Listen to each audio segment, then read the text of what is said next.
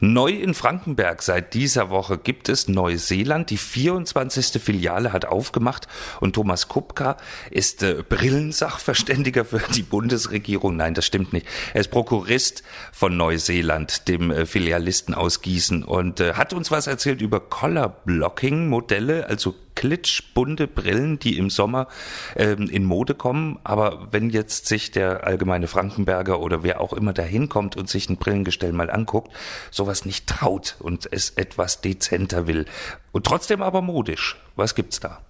Das geht natürlich auch. Wer es dezenter mag, der kommt auch in diesem Jahr voll auf seine Kosten, denn Nude-Töne sind weiterhin in. Und dazu gibt's dann Havanna-Farben, das heißt, es sind schöne Brauntöne. Nude ist Hautfarben. Ah, ja, ja, ja, gut, ich äh, hätte, ich gucke nur so ein bisschen, äh, als verstehe ich davon nichts. Und äh, was, was gibt's noch für, für Brillentrends? Sie hatten vorhin noch was von 50er, 60er Jahresstil gesagt. Absolut in ist der Preppy-Style. Dazu muss man sagen, Preppy ist ein Begriff aus dem Englischen, Preparatory School. Ähm, Ursprung kommt aus Amerika der 50er Jahre, wurde dann von den Poppern in den 80ern aufgegriffen und jetzt 30 Jahre später absolut in wieder. Preppy heißt so viel wie Adrett.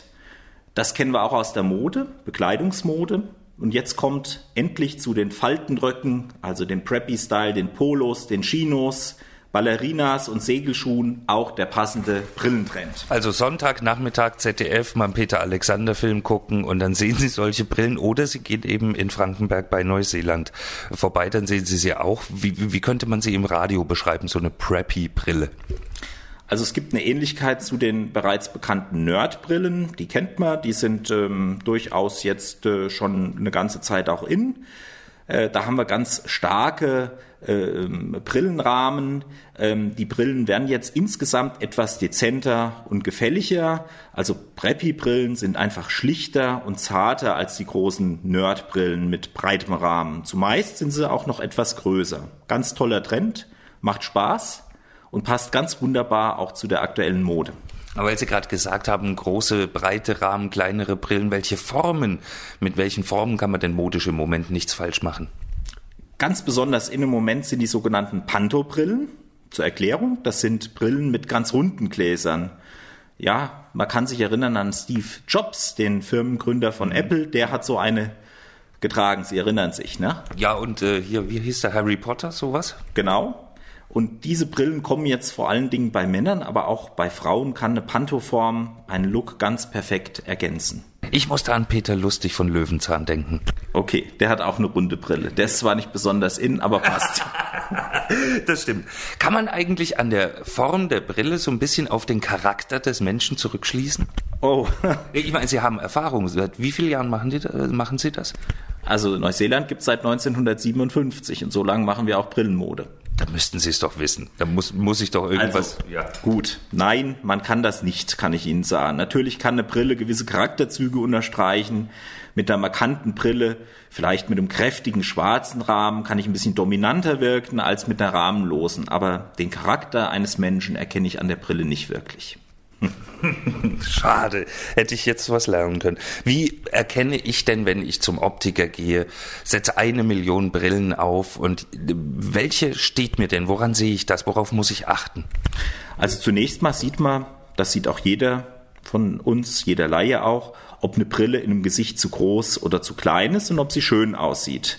Das ist einfach eine gewisse Erfahrung und unsere Optiker bei Neuseeland haben diese Erfahrung und in gewisser Weise auch ein angeborenes Gefühl äh, für diese Ästhetik. Ja, und es gibt so ein paar No-Gos. Eine schwarze Brille in einem zarten Gesicht mhm. sieht nicht besonders toll aus. Und in einem flächigen Gesicht sieht eine zarte, runde Brille dann auch nichts aus. Ich habe die Erfahrung gemacht, ich hab ja, bin ja auch nicht mit Brille auf die Welt gekommen. Ich habe die Erfahrung gemacht, ähm, als ich die Brille angefangen habe zu tragen, wurde ich nicht erkannt, äh, im, im Wirtshaus zum Beispiel. Ähm, das regelt sich dann aber nach drei, vier Wochen. Und dann hatte ich sie mal wieder nicht auf und wurde wieder nicht erkannt. Also man gewöhnt sich durchaus an sowas, ne?